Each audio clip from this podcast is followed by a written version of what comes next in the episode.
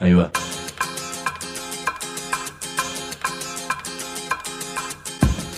La Vaca es una colecta de recursos, es una cooperativa de trabajo, es una página web, un periódico mensual, una editorial, una cátedra, un bar. Es lo que necesitamos crear para ganarnos la vida y perdernos la obediencia de vida. La Vaca es comunicación, ida y vuelta. Ahí va. Decimu, no te calles. Decimu, como se te cante, como te salga, como puedas. Decimu para que escuchen los que te dicen, vos no digas ni mu. Ahí va.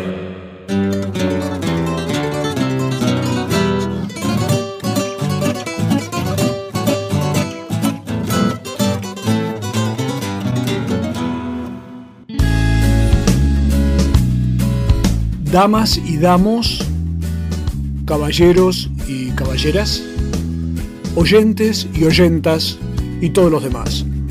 Trataré de ser breve y sintético. Solo dos palabras. Decimos.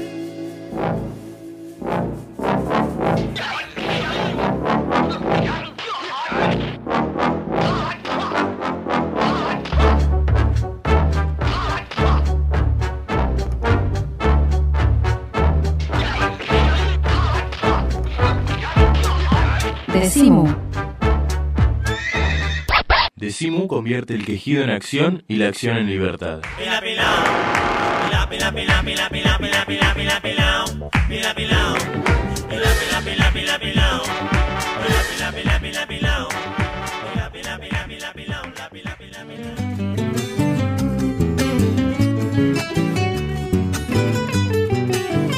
Estuvimos con Víctor Hugo Morales, uruguayo de Capricornio, nacido en diciembre de 1947, tipo amable, generoso, argentino por elección, hablando sobre qué significa ser periodista, sobre sus trifulcas y peleas con Clarín, bueno, ya más o menos se conocen, sobre la gente con la que no se dirige más la palabra, sobre sus críticas al gobierno, que las tiene, sobre los lugares a los que le gusta viajar. Pero si hubo una frase interesantísima para lo que hoy en día sería cualquier teoría del periodismo y de la comunicación, de los medios o de lo que sea, fue la que dijo, medio levantando la voz y mirando hacia la puerta de su oficina cuando estábamos por empezar la charla. Que me dejen abierto ahí, que falta el aire. Abrí. Dejen abierto que falta aire.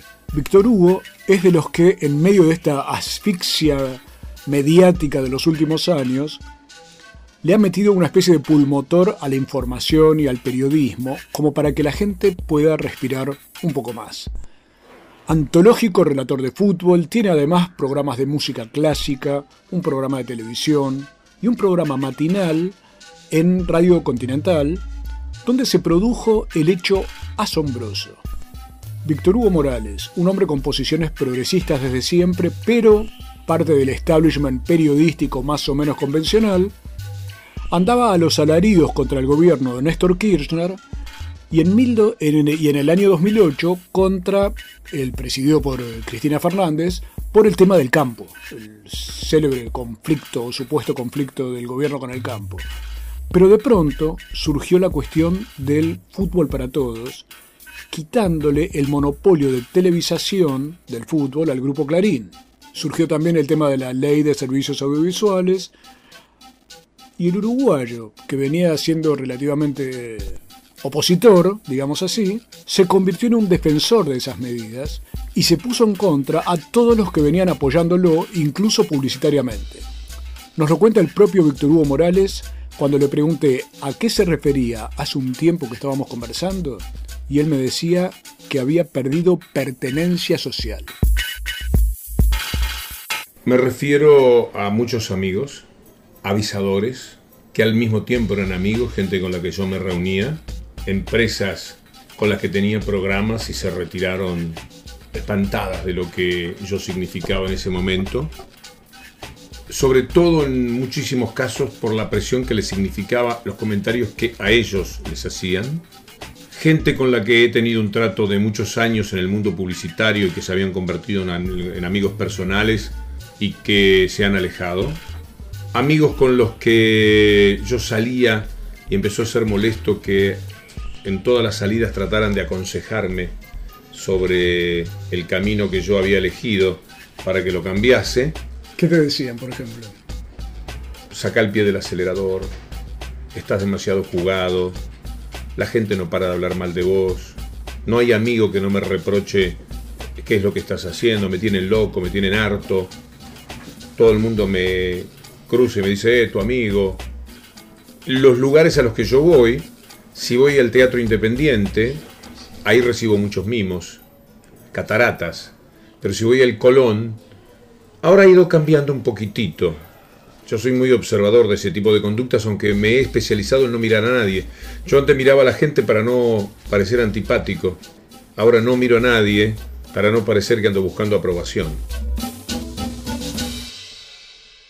Se trata del típico dilema del famoso, que no sabe bien a quién mirar y cómo mirar a la gente que lo rodea cuando está en situaciones más de vida cotidiana. En este caso era Víctor Hugo Morales, que en el Teatro Colón tuvo que aprender a convertirse en una especie de antena de percepción casi antropológica de la conducta del prójimo. Son cambios ya ni siquiera sutiles en la conducta. Sentir que en la mirada de una persona hay desaprobación, que te miren en esos ámbitos, por ejemplo, del Teatro Colón, y en el giro del cuerpo y de la cara esté una manifestación ostensible de rechazo, que adviertas la conversación eh, condenatoria, eh, sotoboche, pero no del todo disimulada, porque en el fondo quieren que los veas. Es una situación eh, interesante desde lo humano, frente a la cual vos vas creando nuevos elementos de defensa. Al principio es muy difícil de sobrellevar y después es fácil, entretenido y hasta divertido. Todo es un aprendizaje en la vida. Le pregunté si parte de ese aprendizaje le provocó dificultades o molestias en lo personal, incluso con respecto a los demás periodistas, porque se sabe que este es un ambiente un poco borgiano, y no me refiero a Jorge Luis Borges, sino a los Borgia. Es un ambiente un poco de cortesanos y ciertas traiciones que andan por ahí flotando. Aquí nos confiesa Víctor Hugo lo que le pasa incluso en su propia radio. Dificultades no, porque yo estoy muy firme, muy convencido y muy contento, muy del lado del mundo que quiero estar, que eso es muy importante. Muchos de los que quedaron del otro lado no están contentos con estar ahí. Como en la Guerra Civil Española los sorprendió en territorio no deseable y desde ahí han tenido que luchar y no les ha quedado otra que huir hacia adelante. Por eso escuchamos con sorpresa tanto exabrupto de gente conocida que uno la imaginaba de otro palo, desde el punto de vista ideológico. Molestias, no, no me llevo bien con ninguno de los conductores de programas de la radio, porque se dan pequeñas rispideces en la relación y creo que es mejor. Yo no los escucho, ellos no me escuchan a mí. No hay contacto, no hay nada, tampoco hay malos Se perdió ese link que existía en otros años. Absolutamente, murió. Nunca yo he buscado esto. Soy, soy plenamente consciente de que no soy responsable de ninguna ruptura. Pongo las manos en el fuego por mí mismo en cuanto a cómo ha sido mi conducta los demás eligieron ese camino. Porque no toleraron ciertas cosas que yo digo que parecían aprobatorias de la desaprobación que ellos tenían de determinados medios. Por ejemplo, yo veo con simpatía a 678. Creo que ha tenido un rol preponderante para destruir la mentira cotidiana de los medios, que le enseñó a la gente a ver los medios de otra manera, con sus exabruptos quizás de vez en cuando, con sus obsesiones, con todo lo que tenemos de pecados cada uno de nosotros cuando estamos a caballo de una idea, ni, si, ni siquiera ni hablar si se trata de un ideal. Ese elogio o el ataque sistemático mío a los medios que a ellos los representan y los cobijan, les ha hecho sentir incomodidades que no repararon en ir generando rispideces que terminaron con la ruptura de la relación. Me contaba Víctor Hugo Morales, con quien estamos conversando, que hay gente con la que siempre tuvo diferencias y con la que mantiene una relación más respetuosa y cordial, porque siempre estuvo con esas eh, diferencias, esas brechas, digamos, de, opiniones. Y la relación es más respetuosa o cordial que la que puede llegar a tener con sus nuevos adversarios, que son aquellos amigos de ayer, o por lo menos los que hasta ayer creían estar del mismo lado, o usando la misma camiseta, o siendo del mismo palo, usando esas metáforas un poco estrambóticas. Pero Víctor Hugo parece ser de los que no se calientan demasiado frente a estos temas. Yo digo que es una sabiduría térmica uruguaya. Porque Víctor Hugo no es de los de andar paranduleando con sus colegas.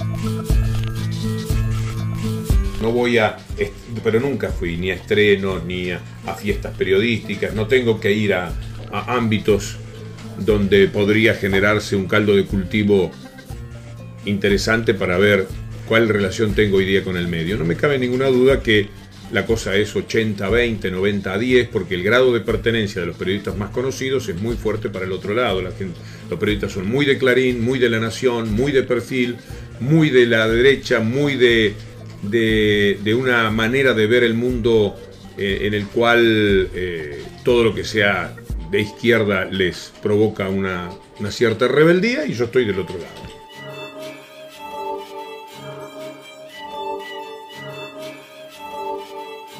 Ya volvemos con este jugoso tiempo de conversación que pudimos compartir con Víctor Hugo Morales, como para seguir abriendo espacios cuando falta aire.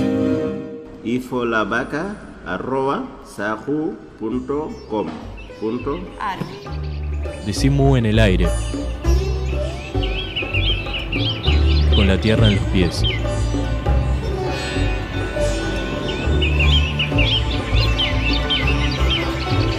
Radio Orgánica.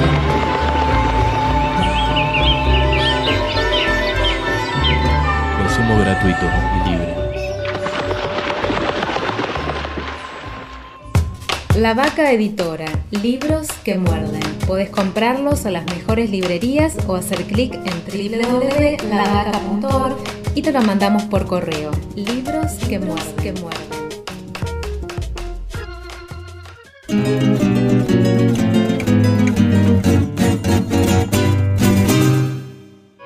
Seguimos invitándote a participar del encuentro que tuvimos con Víctor Hugo Morales, hombre de mundo, viajero, relator de fútbol, amante de la música clásica, también de la moderna, del arte, de la cultura, pero sobre todo periodista, capaz de dejar esas comodidades de teatros Colón y te imaginas lo divertido que debe ser andar por el mundo viendo partidos de fútbol, pero capaz, como te decía, de dejar esas comodidades para meterse de cabeza en los conflictos de lo cotidiano, de la actualidad caliente, de la información dura. Este programa lo puedes volver a escuchar todas las veces que quieras en www.lavaca.org. Pero te pido que ahora escuches lo que nos cuenta sobre qué fue lo que lo hizo cambiar de aquella posición crítica que tenía frente al gobierno y cómo fue que se produjo eso que llamaba pérdida de pertenencia social, cuando la gente de su propio ambiente empezó a mirarlo torcido. Sí, de eso se trata. Y el argumento en la mayoría de los casos es que ellos me sentían parte de su sentimiento político. Porque veníamos de la etapa del campo, y de una etapa en la cual yo tenía amplios reproches para el gobierno cuando tenía una buena relación con Clarín, cosa que empieza a terminarse justamente con el tema del campo. Porque en diciembre de 2007, cuando Kirchner firma la fusión de Cablevisión y Multicanal, lo que yo dije en esos días es impublicable. Por suerte creo que no hay registros. Porque ahí sí que yo pasaría a no resistir un archivo pero en los términos en los cuales yo seguiría sosteniendo que sí resisto, porque yo era franco, directo, como suelo ser, con ese tema en aquel momento, en el que yo estaba embebido de una lucha que me llevaba ya 15 años de mi vida, o en aquel momento 10, 12 años, y con todo este bagaje, es indudable que uno crea su subjetividad a partir de la posición que tiene frente al mundo. Tal cual. Y eh, la gente que me vio opinar a favor del campo, aunque te aseguro que si uno repasa lo dicho, no era tan claro. Sí, yo pensaba que estaba a favor del campo y sí yo creía que el gobierno estaba equivocado porque pensaba que no es bueno tratar igual a los desiguales, a los que tienen 20 y a los que tienen 2.000 hectáreas. Concepto muy modestito, si se quiere, que andando el tiempo ya no sé ni siquiera si tengo un mínimo de razón, pero ya no importa. Ocurre que inmediatamente viene AFJP, estatización. Para mí, hombre de la izquierda de toda la vida, era música. Y después viene fútbol para todos. Viejo luchador contra la estafa y la inmoralidad de Clarín, que es el cáncer moral de la República, sin ninguna duda en cuanto a mis convicciones, y de Trascartón, la ley de medios, imagínate que yo empiezo a pelear desde ese lugar contra los multimedios y a favor de las AFJP, del fútbol para todos y de la ley de medios. En ese momento, la gente de campo, que ahora ha votado masivamente porque también ellos, entre comillas, se dieron vuelta, el sector empresarial vinculado al campo. Se me ha ido una fortuna personal del año pasado para este, por ejemplo, en un determinado avisador anunciante de programas que yo tenía, porque los tipos, ellos no estaban contentos conmigo, pero además no resistían la presión de sus clientes, que son gente de campo, para que no estuviesen en mi programa. Y yo perdí, no existe nada más importante en mi vida económica que lo que yo tenía con ellos. Nunca he ganado tan buen dinero como con ellos. Me lo retiraron al cabo de tres años, que establecieron una ganancia casi obscena en cuanto a lo que es trabajo y retribución.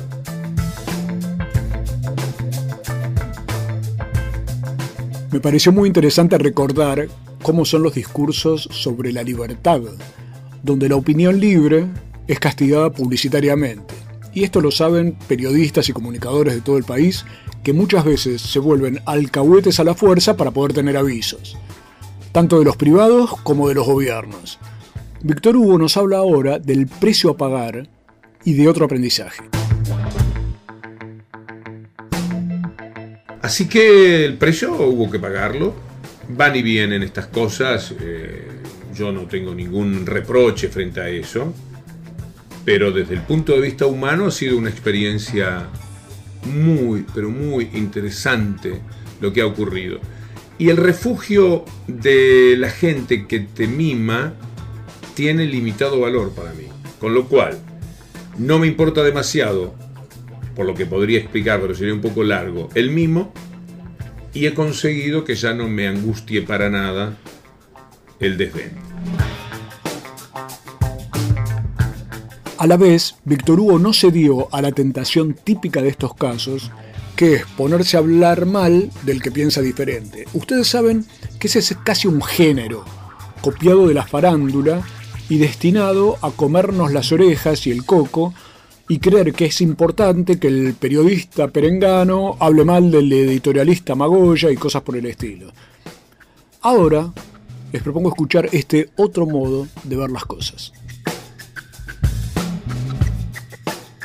no hemos permitido un solo enfrentamiento con periodistas, salvo alguno que me haya atacado personalmente, también lo hemos evitado, pero siempre he estado tentado de responderle a alguno con el que he tenido ya una especie de, pelea en otro lugar, que no es por estos temas. Eh, pero también lo he evitado porque voy invicto. Yo me refiero a Clarín, a Nación. Eh, mi capital es que no he hablado desdorosamente de ninguno de esos periodistas. Discrepo profundamente con algunos, lamento el camino que han elegido como ellos lamentarán mi, posición, pero no tengo energía para pelear con ellos porque cada cual somos hojitas en el viento. A mí me importa Mañeto, me importa quienes dirigen la nación, me importa la visión sesgada, mentirosa que tienen de la actualidad. Y eso está en manos de, gente invisible para el lector y para, y para el oyente. Los invisibles son los que manejan los hilos de la información y los visibles son funcionales a esos hilos y a esos discursos. Le pregunté a Víctor Hugo si conoció al hombre invisible. mi capital es que yo puedo encontrarme con cualquier periodista y no haber dicho nada de él, salvo que haya tenido un encontronazo por afuera de toda esta problemática. ¿lo conociste, Manieto? Lo crucé una sola vez en la Embajada de Uruguay, le di la mano, ya eran tiempos en los que yo eh, luchaba, abrazo partido, por cierto, él sentía que él me miraba con curiosidad. Eras un bicho que... Bicho raro. Ya volvemos para hablar sobre viajes, sobre cómo organizar el tiempo, sobre las críticas de Víctor Hugo al gobierno, a la propia empresa en la que trabaja y vamos a hablar también sobre qué significa hoy ser independiente o tener autonomía de criterio o como ustedes prefieran llamarlo. Libros y alpargatas y alpargatas y alpargatas.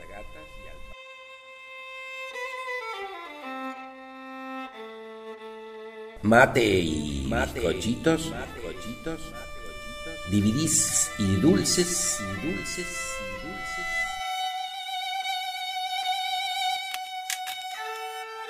Remeras y empanadas, carteras y revistas, zapatillas y CDs, bijú y detergente, ropa y berenjenas de diseño, yuyos y videos ecológicos, camisas y camisolas, comida casera y económica, música y poesía, proyecciones y recitales, actividades con entrada libre y gratuita. ¡Mu! Punto de encuentro. Hipólito Yrigoyen, 1440. Estudia en el único centro oficial de idiomas de la Universidad de Buenos Aires. Sede central 25 de mayo 221. Escribinos a idiomas.filo.uva.ar o visita www.idiomas.filo.uva.ar. Sedes en Barrio Norte, Belgrano, Caballito, Palermo, Paternal, Núñez. Único centro oficial de idiomas de la Universidad de Buenos Aires.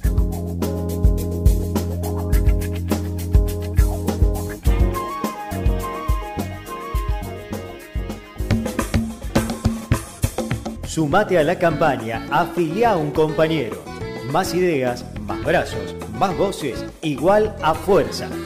ATE, Asociación Trabajadores del Estado, Consejo Directivo Nacional, Central de Trabajadores Argentinos, CTA.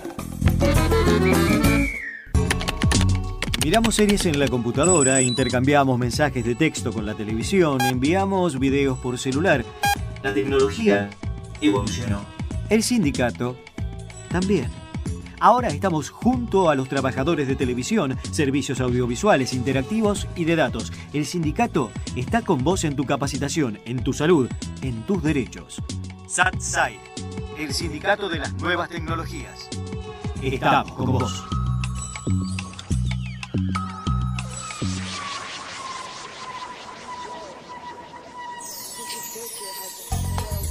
El Sindicato de los Trabajadores de las Telecomunicaciones, pluralista, democrático y combativo. Nuestra página web www.foetrabsas.org.ar. Si sos telefónico, sos de Foetra.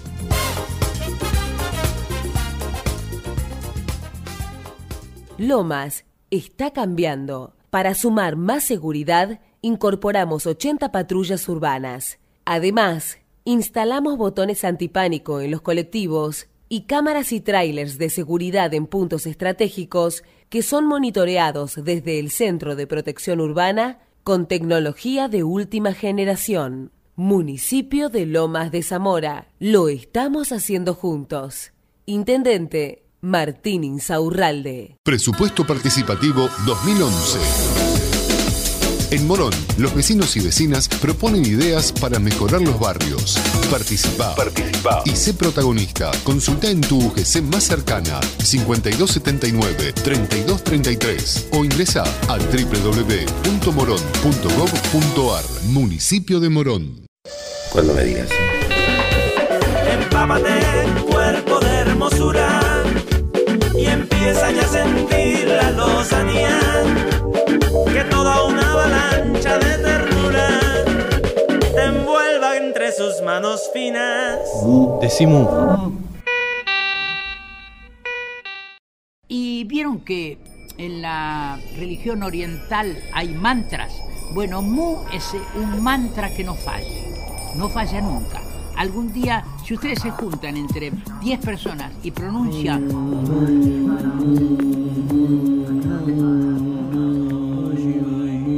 van a ver que es como un masaje que el masaje recorre el cuerpo, el cuerpo, saca las angustias, el estrés, las tristezas, todo, todo.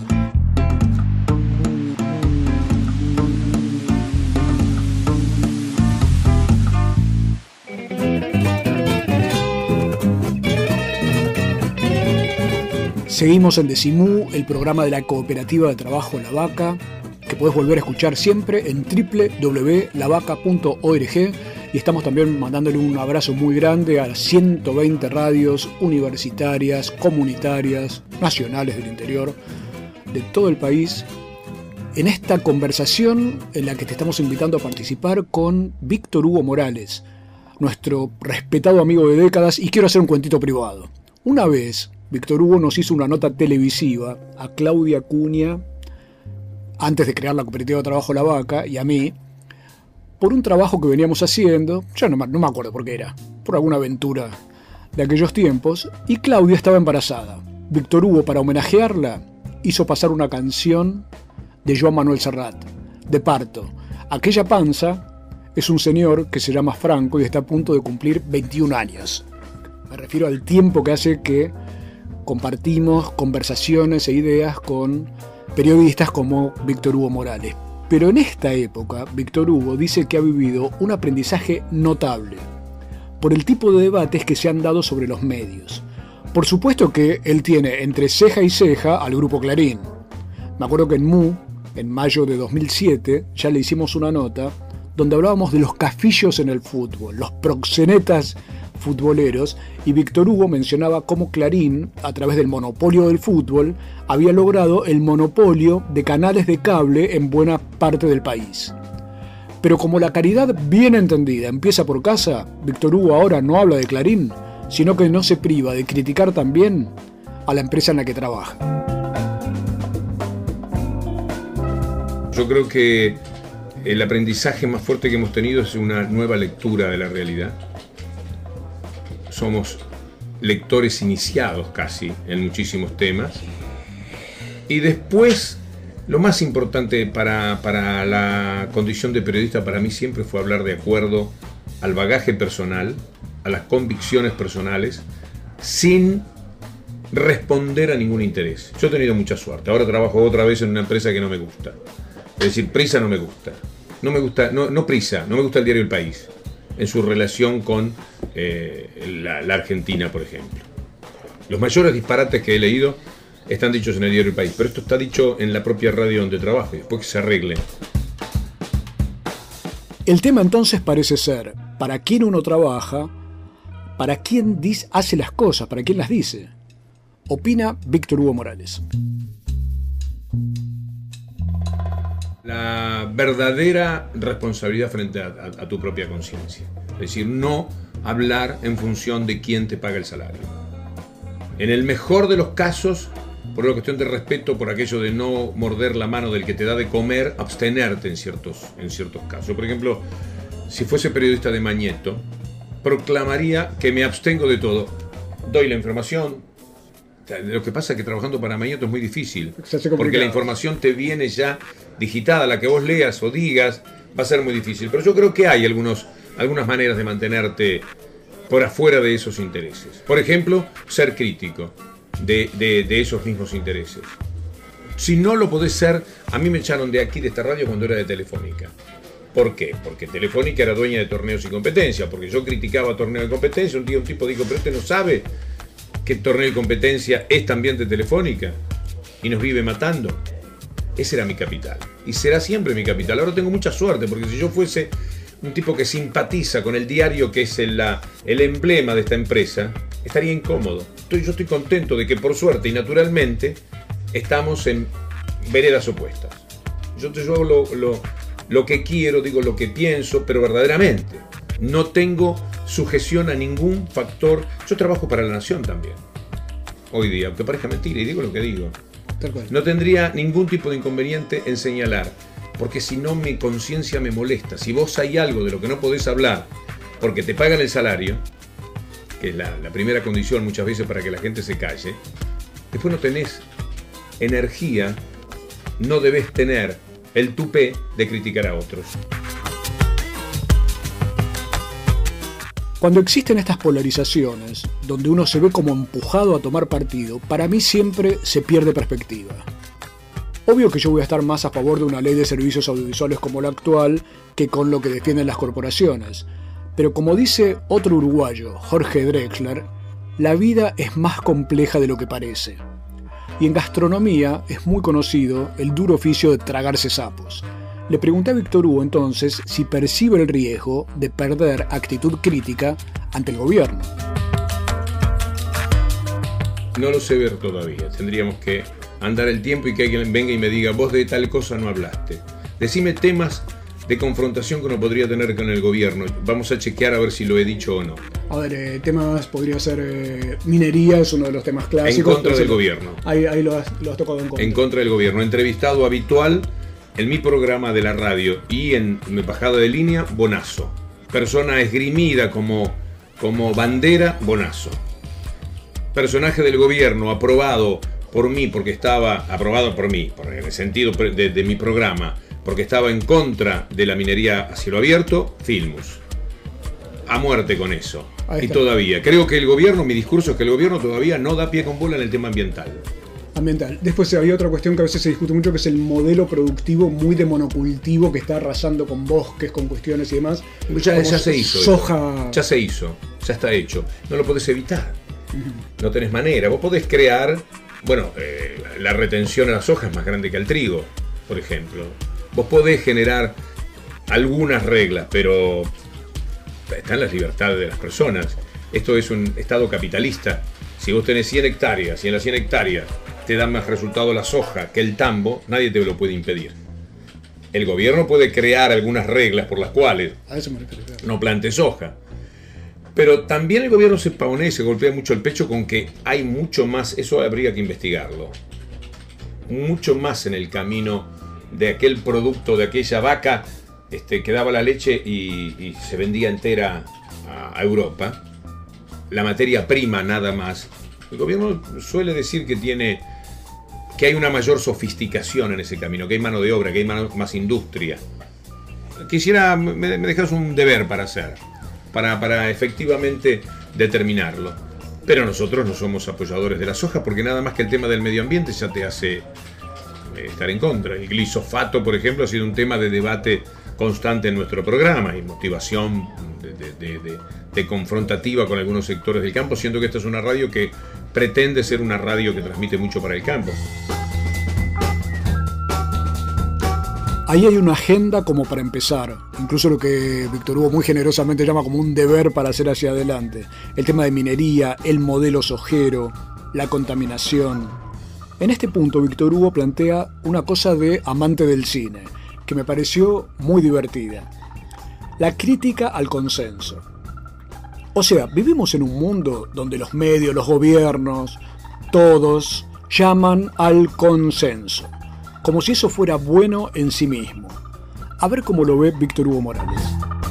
pero sobre todo del lado en el que vos sos minoría, nos ocurría a muchas personas estar como en esas mesas, donde 19 tipos de 20 están diciendo que tal película es malísima. Y vos encontraste que la película es buena, o al revés. Y no tenés más a decirlo porque... ¿Qué, es tu opinión en medio de este consenso, digamos? Por eso tampoco me gusta, no me gusta mucho la palabra consenso. Se me escapa, pero a mí no me gusta mucho la, la- la- la palabra consenso, porque es una cosa dominante que no sabes exactamente. Consenso era lo de 12 hombres en pugna. Había consenso de que el tipo había cometido un delito. Para mí ese fue toda mi vida, un personaje que no me, no me aparté nunca de Henry Fonda este, desde que lo vi, qué sé yo, a los 20 años. Yo vi la película justamente por este comentario de Víctor Hugo Morales, la recomiendo, me encantó. Resulta que van a condenar a un tipo a muerte. Están los 12 jurados. Hay 11 que están a favor porque las pruebas son aparentemente evidentes. Pero el personaje que hace Henry Fonda, la película es en blanco y negro, está claro, y el personaje de Henry Fonda, te contaba, dice que no está muy seguro, que no está para él tan claro que ese chico haya sido el homicida. Como tiene que haber unanimidad, se arma la discusión. Le dicen de todo a Henry Fonda, que está loco, que les está haciendo perder el tiempo, que, que es así como un cabrón que no entiende lo obvio de la situación. Y al final, bueno, no cuento el final de la película, propongo que la vean. Del mismo modo, esa persona que tiene razón y rompe un consenso, me hace acordar, por ejemplo, la situación de las Madres de Plaza de Mayo, cuando eran un grupito de 14 señoras solas en la plaza, en medio del consenso social de la dictadura, donde se decía que ellas estaban locas y que no existían los desaparecidos. Más todavía, pienso en Olga Aredes, la madre Jugenia, sola el Libertador General San Martín en Ledesma, dando vueltas alrededor de la plaza. Era una sola mujer frente al consenso general y era ella la que tenía razón, era ella la que decía la verdad. Así uno podría seguramente recordar casos en toda la historia. Probablemente las encuestas le darían en contra a Martin Luther King o José de San Martín. No tenía suficiente consenso para hacer esa locura de cruzar los Andes y esas cosas raras que se dedicaba a hacer. La idea es que lo real y lo democrático muchas veces va en contra del consenso. La democracia es justamente poder pensar ese tipo de cuestiones.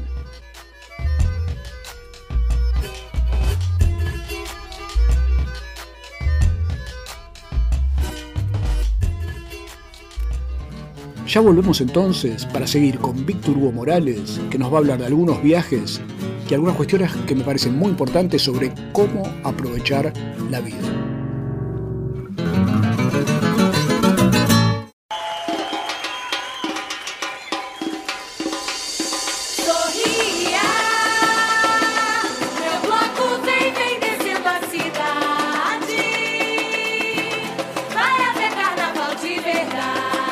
Se depender de mim. O samba não se acabou. Contra la inercia, contra la ley de gravedad. Sorria,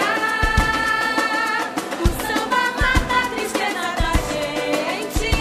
Contra la contrariedad, contra la cultura oficial, contra la copia, a favor de la libertad y sobre todamente contra lo irremediable. Poesía diciendo mu. O rei mandou a gente olhar pra frente. Na verdade, parceiro, o rei tá dentro da mente. Partideiro indigesto, eu sou e sei que sou. Todas las veces que caminar las 12 cuadras hasta la estación de Castelar y tomarle el tren al pulso. Todos los pasos afirmativos, acentuados, seguros, aunque temblando, aunque torciendo, aunque las cides baboseantes, aunque los roleros con el índice limado, todas las veredas con verdades de verdín, refalate, con las paredes bordadas a mano de pistola. Aquí vivían, ¿sabía? Allí submurieron. Todas las llaves echadas, todas las madrugueras acechantes, todas las madrigueras apostando desgracias del lado extranjero de la persiana. Caminar todas, pero todos los despeñaderos de esas rejas tengo que poner las tapitas, con los tacos en punta. Cruzar el oxígeno usado por automovilistas aptos para el rapto. Hackear jardineros ligeros de tijeras, almaceneros, narcisos sementales de la siesta. Chapistas, malandras malamantes, pisar caca y saber limpiarla. Cada día aprender a, adivi- a adivinarla. Todas las pisadas, peregrinar las 12 cuadras y más allá la estación y más acá la quinta no seré. La base de tanto taco de punta. Nada de chatitas, contraer altura antiaeronáutica, anti-ejercicia, anti-marina, antes leona, águila, con el tobillo abrochado al viento. Nada de chatitas, yo venero todos los kilómetros hechos a taco, poniéndole rumba a tanto silencio.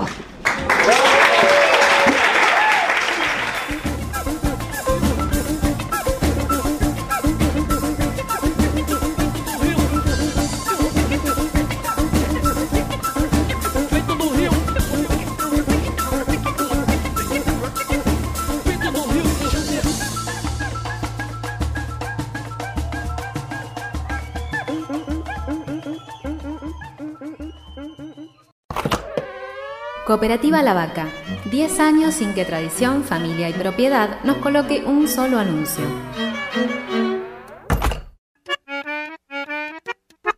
Podés escucharnos cuando quieras en www.lavaca.org. En nuestra página web vas a encontrar todos nuestros documentales sonoros.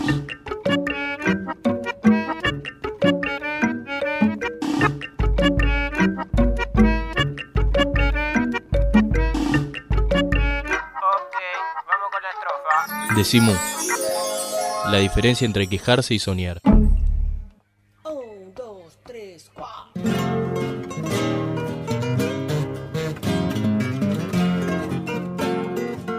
Último tramo de Decimún con este encuentro que tuvimos con Víctor Hugo Morales.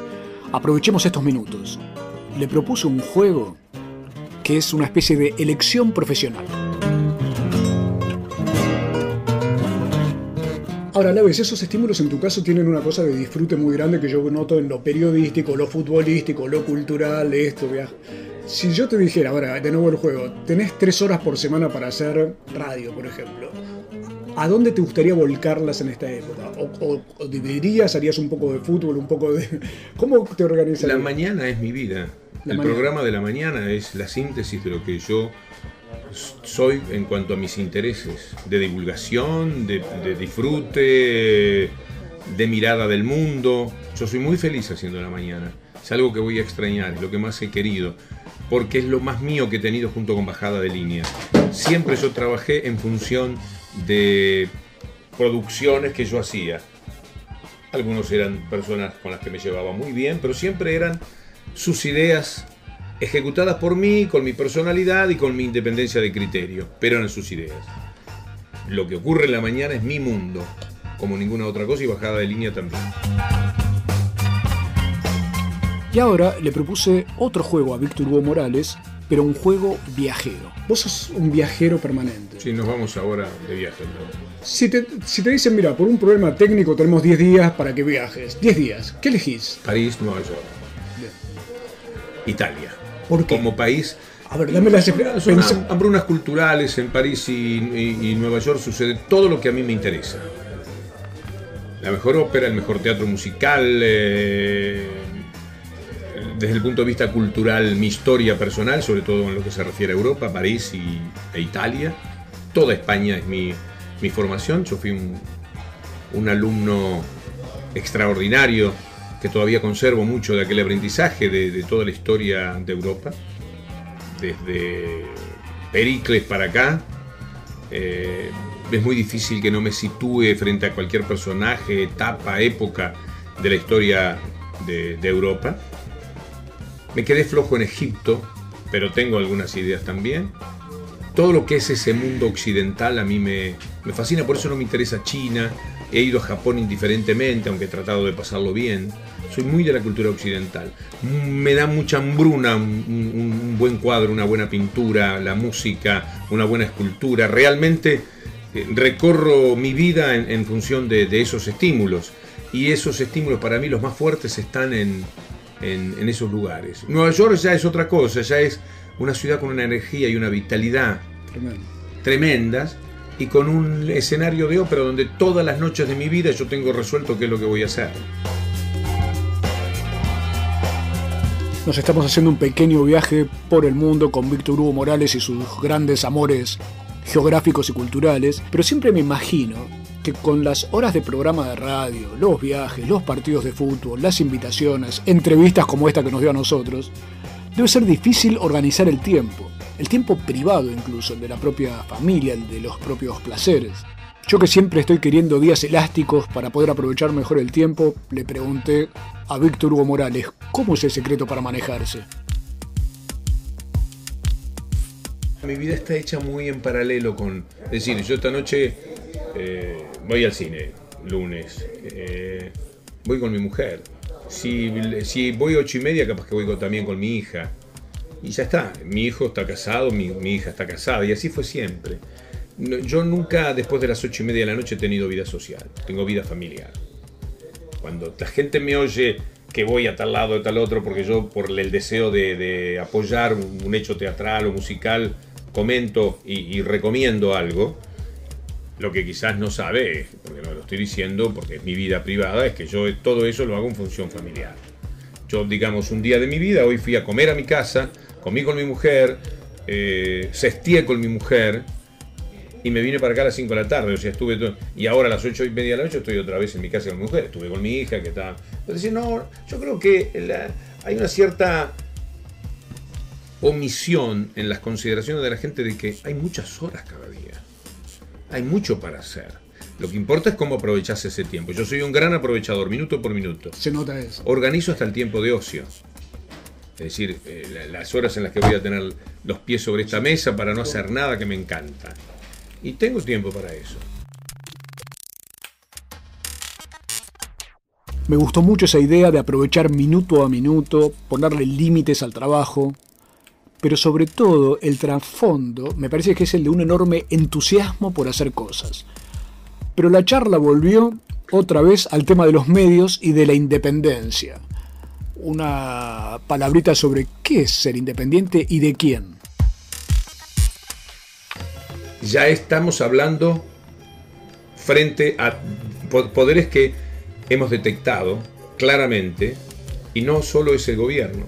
Entonces, la independencia ahora tiene que ser de los gobiernos y de los eh, factores eh, corporativos, de los medios corporativos y de todo aquello. Por ejemplo, como, como un factor de poder. Entonces ya la cosa implica un aprendizaje en ese sentido. Algo que quizás sabíamos, yo sabía que Clarín era un poder muy especial, pero nunca se había creado un contexto, que esto es lo que le agradezco especialmente a este gobierno, en el cual lo que se decía de Clarín tuviese un peso mucho más especial porque Clarín quedaba expuesto, Clarín, Nación, etcétera, a que la gente sepa lo que son.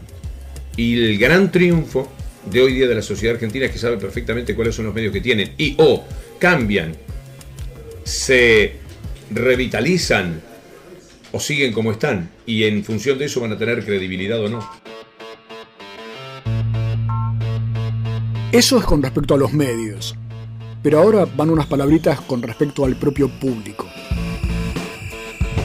El que se sienta en una mesa a discutir con vos y no sabe lo que son los medios y no tiene opinión al respecto es un indiferente, un estúpido o un cómplice.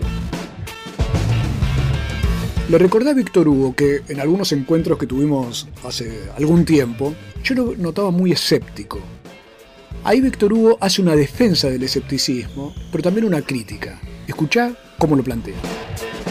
Yo era escéptico porque pensaba que nunca se iba a poder hacerle algo al grupo Clarín, que nunca torneos y competencias iba a perder el fútbol, porque era una situación instalada en nuestra vida como algo definitivo. Entonces, sigo escéptico igual. ¿eh? Yo creo que en el mundo los perversos tienen claras ventajas. Oscilo, de vez, como todas las personas, de vez en cuando digo, encontrás una persona que es una maravilla. El otro día estuve en Morón a dar una charla un teatro gratuito, todo un maravilloso teatro. Todo lo que se hace ahí es gratis. Y viven haciendo cosas de teatro, de música, porque el teatro es un derecho, la cultura es un derecho. Mirá qué concepto. Entonces eso, vos volvés de Morón y vuelvo con todo, mira, todo esto que traje, todo esto es Morón y hay algunas cosas más todavía que, he puesto en otro lado, de discos y demás. Todos estos son sueños, acabo de hablar con el pibe que me dio esto sin que yo le pudiera dar bolilla porque salí volando todas este, actividades que te levantan el ánimo y te hacen pensar que no todo está perdido.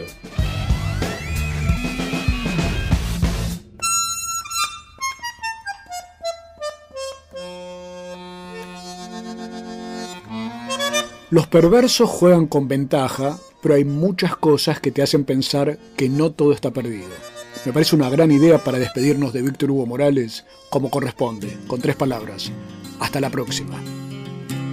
El tiempo me enseñó que con los años se aprende menos de lo que se ignora. El tiempo que es un viejo traicionero te enseña cuando ya llegó la hora. El tiempo me enseñó cómo se pudo en la universidad arrabalera.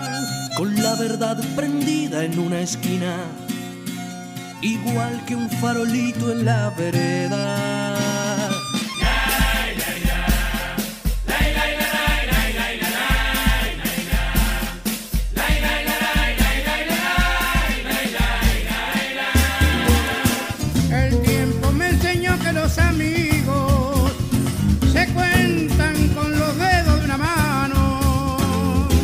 Ser que no los cuento para pensar que tengo mil hermanos. El tiempo me enseñó que los traidores se sientan en la mesa a tu costado.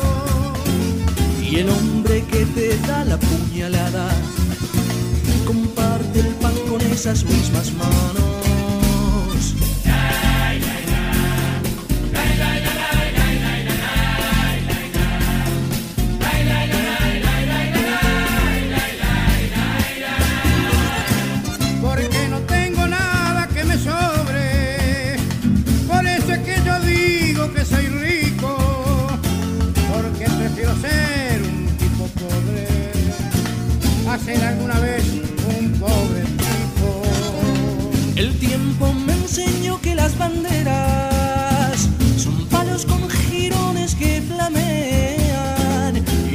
Es un papel que se reparten los reyes mientras los hombres pelean.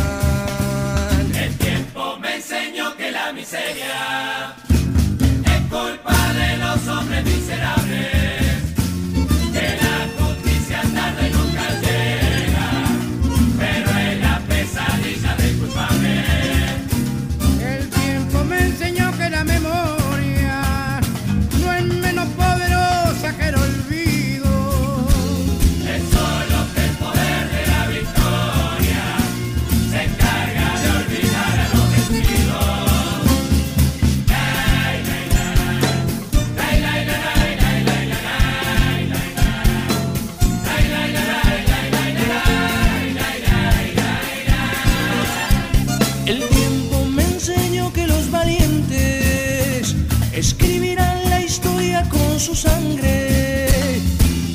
Historia escrita de los libros se escribe con la pluma del cobarde. El tiempo me enseñó que desconfiara de lo que el tiempo mismo me ha enseñado.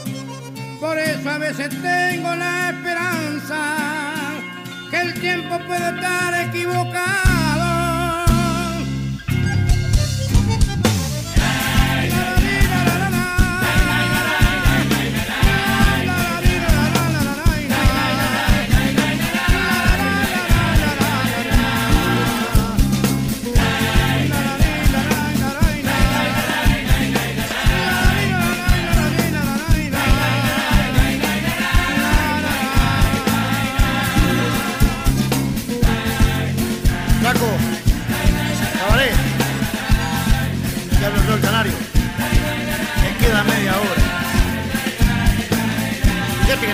Cuantos ñoquis ya.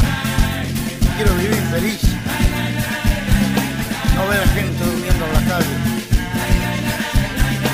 Por eso, Flaco, quiero vivir esa media hora